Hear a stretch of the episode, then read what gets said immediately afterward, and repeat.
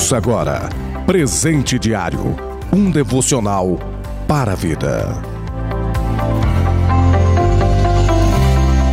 Com muita alegria, vos cumprimento com a graça e a paz do Senhor Jesus Cristo nesta segunda-feira, 12 de abril. Plano anual de leitura bíblica, Atos capítulo 3, Deuteronômio capítulo 17 capítulo 18 e Jó capítulo 12. Presente diário deste dia tem como título Poder da União e Oração. Leitura bíblica, Atos 3, versículo 1. Pedro e João subiam juntos ao templo à hora da oração, a nona.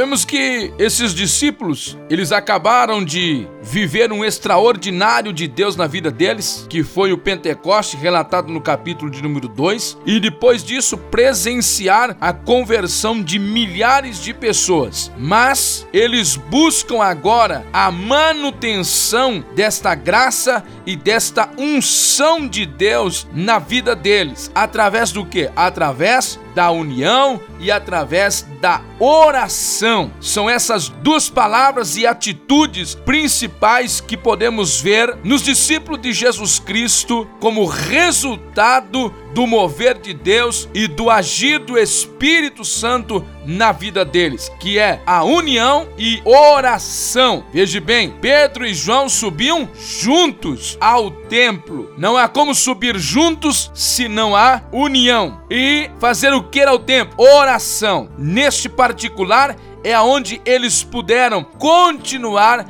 vendo o milagre e vendo as maravilhas de Deus na vida deles e através da vida deles. E o que acontece neste episódio? Ali naquela porta formosa, aonde Deus realiza um grande milagre de um homem coxo ter condições de entrar para dentro do templo saltando e louvando a Deus. União e oração. Isto resultará em milagres, em maravilhas para com as nossas vidas, em crescimento espiritual, crescimento da igreja, enfim, são estes os resultados que podemos contemplar através da união do povo de Deus e da oração dos seus servos. A união Sabemos que nós vivemos em um mundo dividido pela desigualdade. Vivemos em um mundo dividido por limites geográficos, em um mundo dividido nos pensamentos políticos e tantas outras coisas. Mas eu quero dizer para você, mas as grandes divisões não é esta. A grande divisão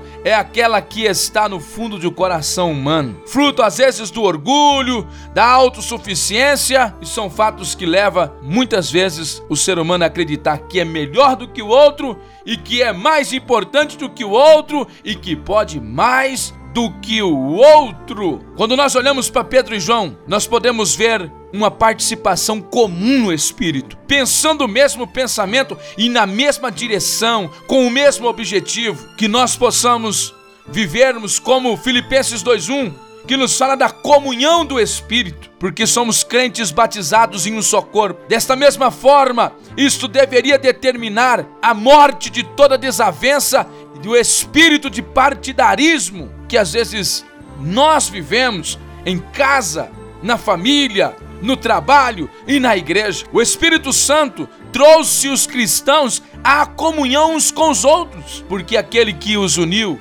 em Cristo também os uniu uns aos outros. E é o Espírito Santo que produz a nossa comunhão com Deus e a nossa comunhão com os irmãos. E é o Espírito Santo que nos une a Deus e aos irmãos de tal maneira que todo aquele que vive em desunião com seus irmãos, com seus familiares, dá prova de que não possui o Espírito de Deus. Podemos ver também o poder da oração, porque pela oração a igreja se deleita em Deus mais do que nas obras de Deus.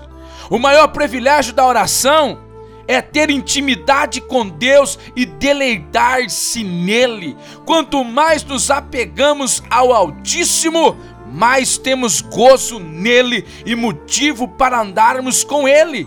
Nosso maior problema não é a presença do adversário, do inimigo, não. O nosso maior problema está na ausência de Deus. Nossa maior riqueza não são as bênçãos de Deus, mas são o Deus das bênçãos. Deus é melhor do que as suas bênçãos, sem dúvida. Ele é mais excelente do que suas excelentes dádivas. Que nós podemos redescobrir as bênçãos da oração e que a igreja deixe de fazer a obra na força do braço humano e comece a recorrer aos insondáveis recursos divinos através da oração. Que eu e você possamos nos prostrar diante de Deus em oração, para que possamos levantar-se diante dos homens e testificar das obras gloriosas que Ele tem feito em nós e que pode fazer através de nós. Somente iremos contemplar milagres e maravilhas em nossa vida, em nosso trabalho, em nosso ser, em nossa igreja, em nosso viver. É através da união e através da oração. Esses dois discípulos tiveram condições de olhar para alguém que estava prostrado e dizer: fique em pé, em nome de Jesus Cristo. Eles não tinham ouro, eles não eram ricos, não tinham posses, mas tinham o poder de Deus na vida deles. E em nome de Jesus, o milagre aconteceu. Unidos e orando. Que Deus te abençoe e tenha um ótimo dia. Você ouviu Presente Diário, uma realização da obra de Deus em Curitiba.